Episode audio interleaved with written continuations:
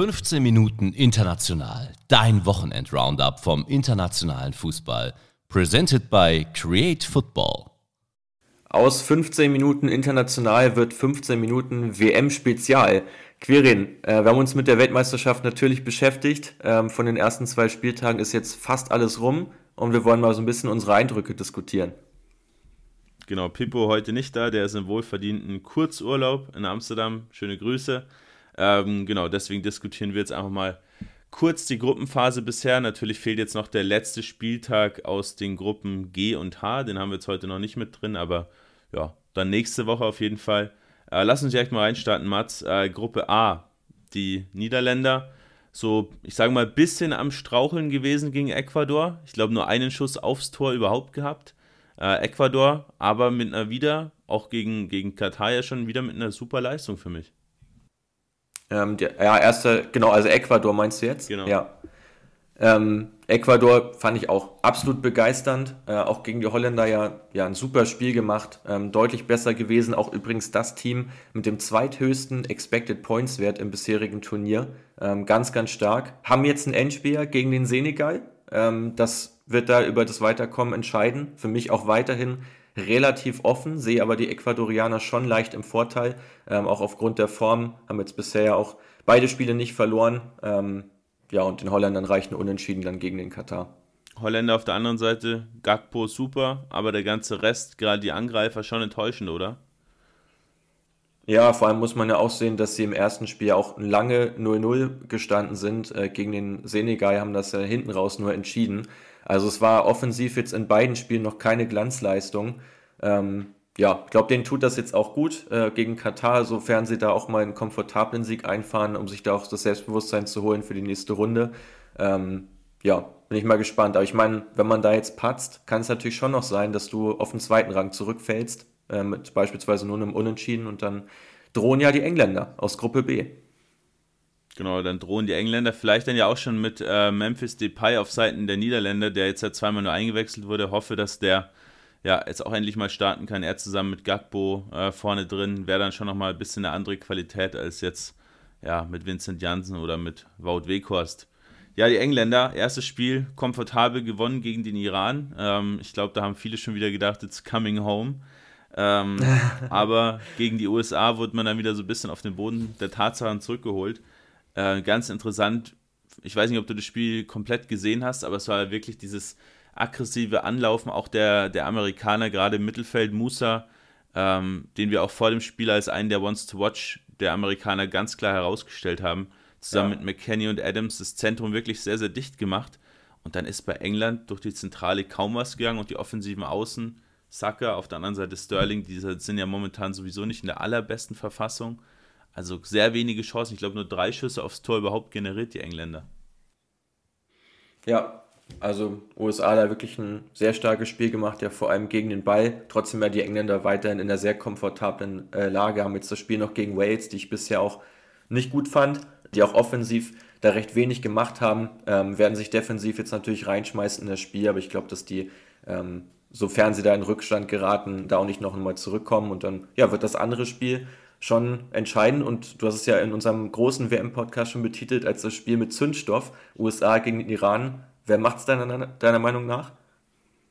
Ich denke, die Amis äh, werden es am Ende ziehen. Ähm, überraschen mich auch im Turnier wirklich auch sehr kreativ, auch vorne äh, viel Tempo auch mit drin, aber die Iraner sehr kämpferisch stark natürlich, aber auf der anderen Seite natürlich auch Rui Wales in der Chancenkreation schon wirklich noch mangelhaft, sag ich mal, und diese rote Karte gegen Hennessy hat natürlich auch gut zu beigetragen, dass man das Spiel überhaupt dann erst gewinnen konnte gegen die sehr harmlosen Waliser. Absolut. Also def definitiv für mich eins der Games to Watch jetzt am letzten Spieltag USA gegen den Iran. Lass uns zur Gruppe C kommen. Äh, die ist komplett offen, finde ich. Also wirklich mit die offenste Gruppe. Natürlich vor allem durch diesen Auf diese Auftaktniederlage von den Argentiniern gegen die Saudis. Komplett überraschend. Argentinien ja für uns auch einer der Favoriten gewesen. So ist es. Ähm, aber man muss sagen, in beiden Spielen, äh, wenn man mal die erste Halbzeit gegen Saudi-Arabien wegnimmt, wo Saudi-Arabien einfach viel zu hoch gestanden ist und man dann immer wieder mit Steckpässen durchkommen konnte, aber ansonsten Argentinien wirklich auch planlos gegen starke Defensivreihen. Mexiko hinten mit einer Fünferkette. Man hat bis auf diesen Fernschuss dann von Messi der das Spiel dann geöffnet hat, aber sonst wirklich keine wirkliche Torchance kreiert. Flanken funktionieren nicht, Dribblings funktionieren nicht, weil man die Spieler nicht hat. Und wenn der Gegner tief steht, natürlich auch keine Steckpässe. Definitiv. Ähm, ja, also Argentinien hat sich da extrem schwer getan, ähm, hat dann das Spiel aber trotzdem gezogen, auch aufgrund von Enzo Fernandes. Ähm, herrlichem Tor, kann man ja wirklich nur so sagen. Wir haben ihn ja bei Instagram auch nochmal hervorgehoben, ja schon vor seinem Wechsel zu Benfica bei uns vorgestellt worden. Ähm, denkst du, er wird starten jetzt im letzten Spiel gegen die Polen? Ich würde es mir wünschen, ähm, gerade auch, weil er durch seine ja, Qualität viele Defensivlinien aufbrechen kann. Ich habe ihn gestern auch für Sky analysiert. Nur Walker und Toni Kroos spielen in den Top 5 Ligen mehr Pässe ins letzte Drittel als Enzo Fernandes. Also verglichen mit den Top 5 Ligen. Ähm, und das ist natürlich schon eine Qualität, die er bei Benfica an den Tag legt und die jetzt auch da natürlich sehr weiterhelfen kann, dass man einfach schnell auch in die Offensive reinkommt und dann nicht so lange dann immer rumspielen muss, bis man überhaupt einen Zugriff auf, auch bekommt und ähm, eine Chance kreieren kann. Hinter den, ähm, dieser Partie Argentinien gegen äh, Polen ist ja auch weiterhin relativ offen. Auch die Saudis ja weiterhin mit einer Chance ähm, aufs Achtelfinale. Für Mexiko wird schwierig. Die werden wahrscheinlich ja sogar zwei Tore brauchen. Unterschied, ähm, sofern eben das äh, andere Duell mit einem Unentschieden endet. Mexikaner müssen da jetzt langsam mal in die Gänge kommen. Ähm, haben mich bisher auch eher enttäuscht als begeistert. Ja, ja, für mich auch. Fehlt auch vorne drin einfach einer, der die Tore machen kann. Hinten steht man ganz gut, aber ja, vorne Henry Martin, der im ersten Spiel gestartet hat, einfach zu ungefährlich. Äh, trotzdem spannende Mannschaft und selbst die Polen können ja noch rausfliegen. Das ist wirklich interessant. Ja. Die Argentinier können gewinnen gegen die Polen und dann kann Mexiko äh, mit ja, einem Ausgleich der Tordifferenz dann sogar noch weiterkommen. Also alles offen, extrem spannend. Anders sieht es in Gruppe D aus. Ähm, Frankreich schon durch. Genau, Frankreich schon qualifiziert. Ähm, der Spieler übrigens mit den meisten Flanken, Dribblings, Schüssen, Ballaktionen im Strafraum, Expected Goals wird und den meisten Toren im Turnier ist. Ja, natürlich Kylian Mbappé. Wobei ich sagen natürlich, muss. Natürlich Enna Valencia. Nein, Spaß, das ist natürlich Mbappé. Wobei ich sagen muss, er ist nicht der Franzose, der mich am meisten abholt im Turnier. Äh, wer ist es für dich? Theo Hernandez für mich. Ähm, auch mit sechs Schlüsselpässen. Absolute Keyrolle jetzt nach der Verletzung seines Bruders. Ähm, wir haben ja beide auch gesagt, wie kann es eigentlich sein, dass Lucas Hernandez vor ihm gestartet ist auf seiner Linksverteidigerposition und der spielt ja gemeinsam mit Mbappé auf dieser linken Seite. Aber ich glaube, für dich ist es wer anders?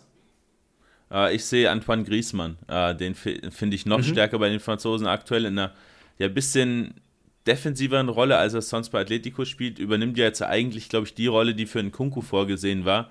Also so ein bisschen ja. aus so einer offensiven 8, defensiven 10, wie man auch möchte. Ähm, sehr, sehr spielstark. Auch mein Vater direkt so, oh, der Griezmann, der spielt ja so super momentan. Ja, ist auch mit Daten belegbar. Ähm, was der kreiert, ganz, ganz stark. Und ich glaube, für die Franzosen, ja, gerade Mbappé, äh, Theo Hernandez und auch Griezmann, die drei Schlüsselspieler, wenn es weit gehen soll im Turnier.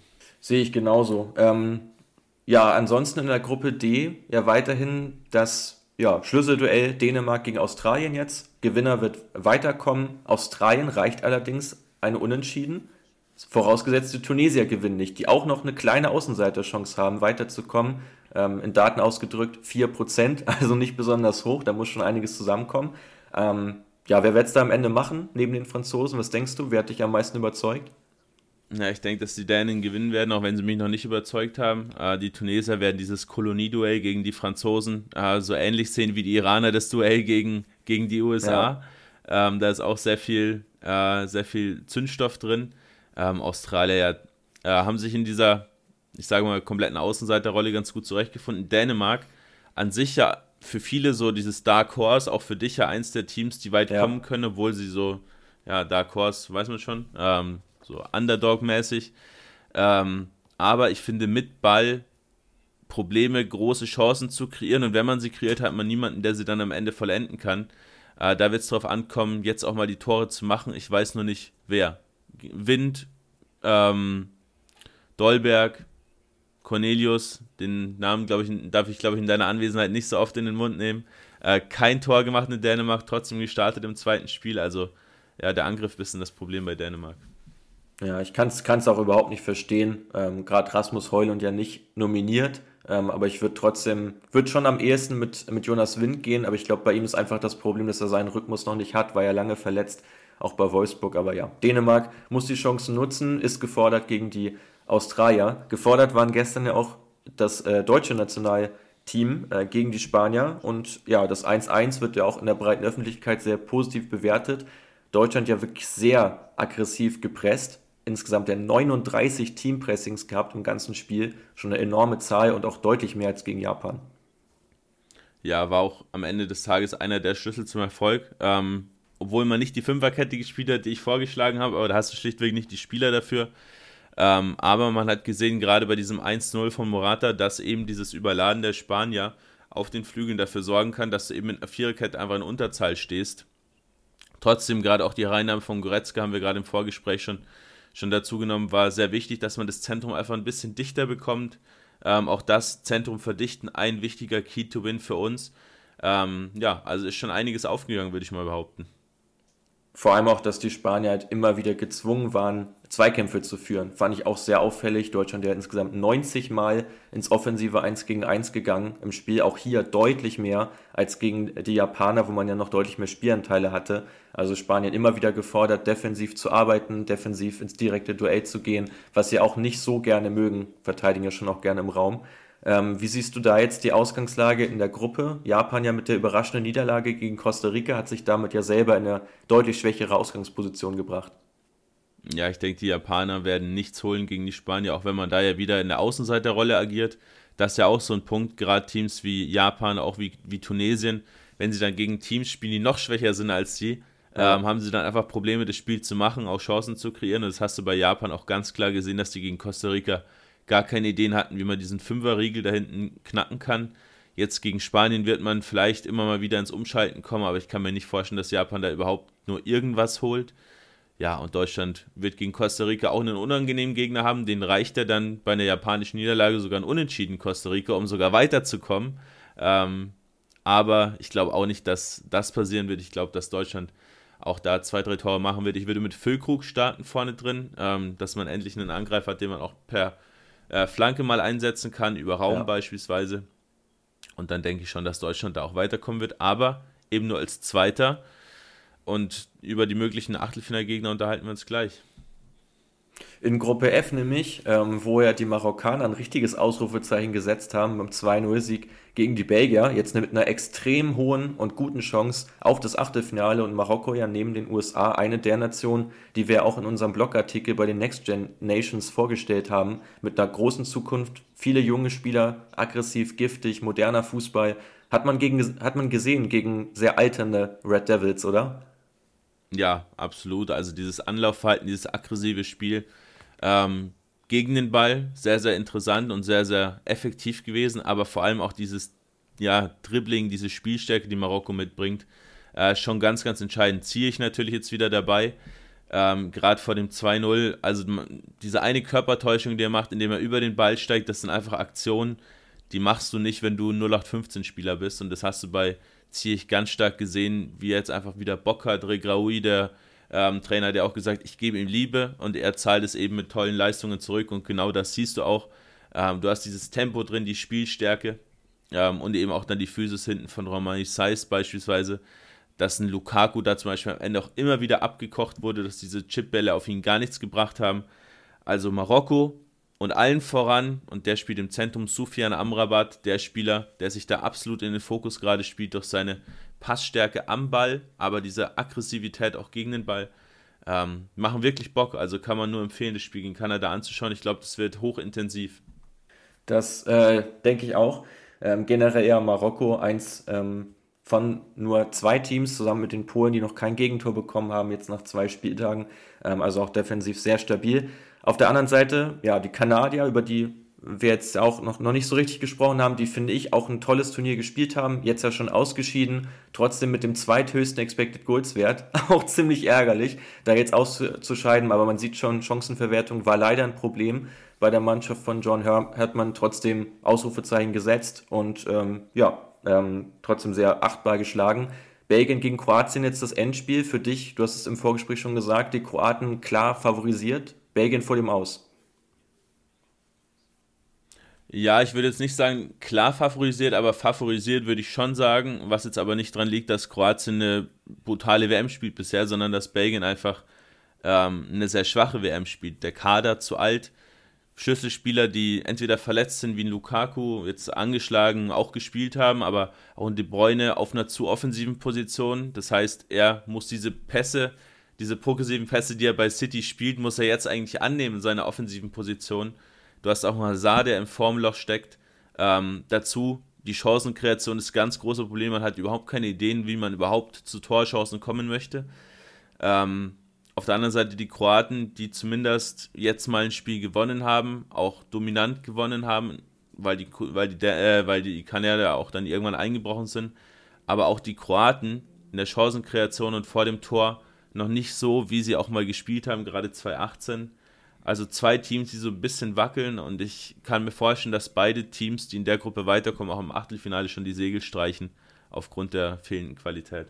Bin ich mal sehr, sehr gespannt. Äh, für mich aber schon eine der interessantesten Gruppen insgesamt, auch weil diese Spielansätze einfach so unterschiedlich sind. Und ich glaube, Kroatien wird diese Außenseiterrolle jetzt gegen die Belgier, die wird denen auch mehr liegen, ähm, weil eben den Kroaten da ja auch ein Unentschieden reichen wird.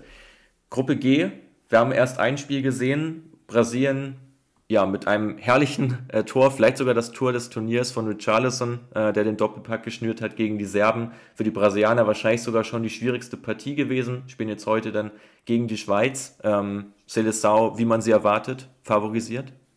Favorisiert, aber Neymar für die letzten zwei Gruppenspiele und vielleicht auch fürs Achtelfinale verletzt. Das ist natürlich schon ein huge Blow, wie die Amis sagen würden. Also ein sehr schmerzhafter Ausfall.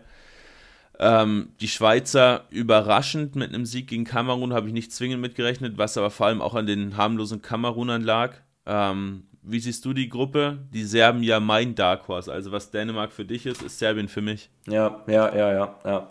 Also wir sehen sie jetzt ja gleich um elf ähm, im Spiel eben gegen den Kamerun, wo ich den Kamerun wirklich nach diesem Auftaktspiel quasi gar nichts mehr zutraue, um ehrlich zu sein. Da braucht es jetzt eine deutliche Leistungssteigerung äh, um überhaupt mal an Punkte ranzukommen, weil das war wirklich gar nichts. Ähm, und Kamerun lebt ja eigentlich vor allem vom Sturm, wo sie ja ihre besten Spieler haben, äh, mit äh, Chupomoting, Toko Ekambi unter anderem ja, auch ein Bömo. Also da erwartet man sich schon eigentlich deutlich mehr, da müssen sie in Abschlussposition rein. Ähm, ja, die Serben, ich glaube, wenn sie jetzt äh, in die Erfolgsspur zurück äh, kehren. Ähm, dann haben sie eben dieses Endspiel gegen die Schweiz am letzten Spieltag, von dem ich auch stark ausgehe. Und dann wird es, denke ich, die Revanche geben für 2018, wo sich die Schweizer noch durchgesetzt haben.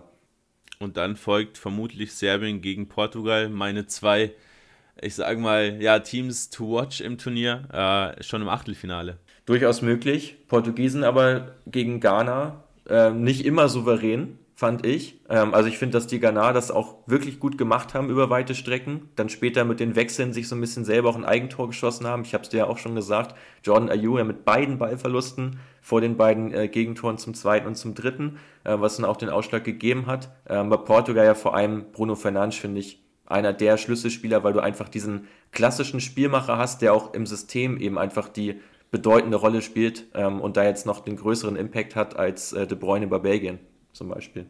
Genau. Beide Tore vorbereitet, gerade der Pass auf Joao Felice zum 1-0 ja. gegen Ghana, der war wirklich Überragend. Zucker. Ähm, jetzt im 4-3-3 ja auf dem rechten Flügel, zuletzt zu Hause, hat mich auch überrascht, dass man das System dann so umgestellt hat. Ähm, ich gehe davon aus, dass auch jetzt wieder das gleiche System gespielt wird, Fernandes aber dann trotzdem sehr viel invers spielt, also viel im Zentrum sich auch auffällt, äh, da zusammen mit Rum Nevisch einfach die ja, Zügel in der Hand hält. Ich würde mir Leao wünschen gegen Uruguay. Ähm, Wäre, glaube ich, sehr entscheidend, dass man Caceres da mal wieder ins Laufen bekommt. Ähm, auch einer der absoluten Keys to win in diesem Spiel für mich. Ähm, ich denke, aufgrund der recht schwachen Gruppe Uruguay, von denen ja, bin ich noch nicht sonderlich übertäuscht, extrem, äh, von denen bin ich nicht sonderlich überzeugt, extrem äh, unkreativ. Äh, Bentancur der Einzige auf der 6, der für mich der wirklich heraussticht, seine hohe Passqualität ja. gegen den Ball sehr stark, 15 Balleroberungen gegen Südkorea. Ähm, aber der ganze Rest holt mich wirklich nicht ab und ich glaube, da lege ich mich jetzt schon fest, Ghana für mich die beste afrikanische Mannschaft im Turnier, dass sie es auch in die zweite Gruppe, äh, dass sie auch ins Achtelfinale schaffen werden. Das ist wirklich gut möglich. Haben jetzt ja das Schlüsselspiel für sie gegen Südkorea, äh, was ja zwangsweise gewonnen werden muss, um wirklich dann auch eine äh, adäquate Position zu haben vom dritten Spieltag, halte ich auch für sehr gut möglich, ähm, weil ich mich das Spiel Südkorea gegen Uruguay mich insgesamt auch gar nicht abgeholt, um mal ehrlich zu sein. Also beide Mannschaften da ja versucht, defensiv clever zu verteidigen, aber offensiv war das ja harmlos noch und nöcher. Und da haben mich vor allem ja die Uruguayer auch sehr enttäuscht. Bin mal gespannt, ob sie es jetzt besser hinbekommen, weil jetzt wieder diese Situation ist, die du vorhin schon angesprochen hast. Man ist der Underdog gegen Portugal. Man kann sich aufs Verteidigen konzentrieren und vor den Nadelstiche setzen. Wird, glaube ich, Uruguay wieder deutlich mehr liegen äh, mit ihrem Spiel als eben diese hochdominanten Spiele. Und dann geht es wahrscheinlich im letzten Spieltag zwischen Ghana und Uruguay genau. um Platz 2 hinter Portugal, wenn alles normal läuft. Das, Mats, äh, 20 Minuten sind rum. Ähm, dein abschließender Tipp, äh, würdest du deinen, deinen Weltmeister-Tipp äh, Brasilien nochmal umtippen nach den ersten Spielen, die du gesehen hast, oder bleibst du dabei? Nein, also im Moment bin ich da weiterhin komplett von überzeugt. Ähm, Brasilianer haben es stark gemacht gegen den starken Gegner, ich habe es gesagt. Ähm, nee, ich bleibe dabei. Wie ist es bei dir? Äh, ich bleibe auch dabei, wobei ich sagen muss, Spanien, Frankreich stärker, als ich sie erwartet habe. Ähm, der Ausfall der Mittelfeldspieler bei Frankreich fällt nicht so stark ins Gewicht. Aber ich bin mal gespannt, wenn es da auch gegen ein wirklich gutes Team dann auch geht. Ähm, aber bis dahin sprechen wir uns ja definitiv wieder und dann ähm, gehen wir da nochmal in die Diskussion. Auf jeden Fall. Bis dahin erstmal spannende letzte Vorrundenspiele, wo es jetzt noch um, um alles geht, ums Weiterkommen. Äh, euch viel Spaß bei den Spielen und wir hören uns nächsten Montag wieder. Genau. Und zum Abschluss noch, äh, heute gilt noch die äh, Black Friday-Aktion bis Cyber Monday, also bis heute Abend Mitternacht könnt ihr unseren Online-Kurs noch erwerben. Äh, Links dazu in der Story und in unserer Bio. Äh, mit dem Code Black Week spart ihr da ja, fast 100 Euro. Ziemlich guter Deal, würde ich mal behaupten. Also da zuschlagen, wer auch mal Bock hat, solche Analysen selbst durchzuführen, ähm, ohne teure Tools etc. Ich glaube, für jeden äh, Fußballfreak eine ziemlich spannende Geschichte. Bis zum nächsten Mal.